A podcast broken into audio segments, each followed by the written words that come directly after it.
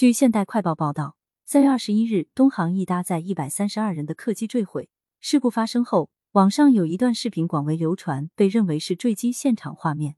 画面中，山林冒出滚滚浓烟和红色火苗，背景音为方言。不过，这段视频被多位网友指出是二十日福建一地祭祖引发的火灾，并且口音与广西梧州对不上。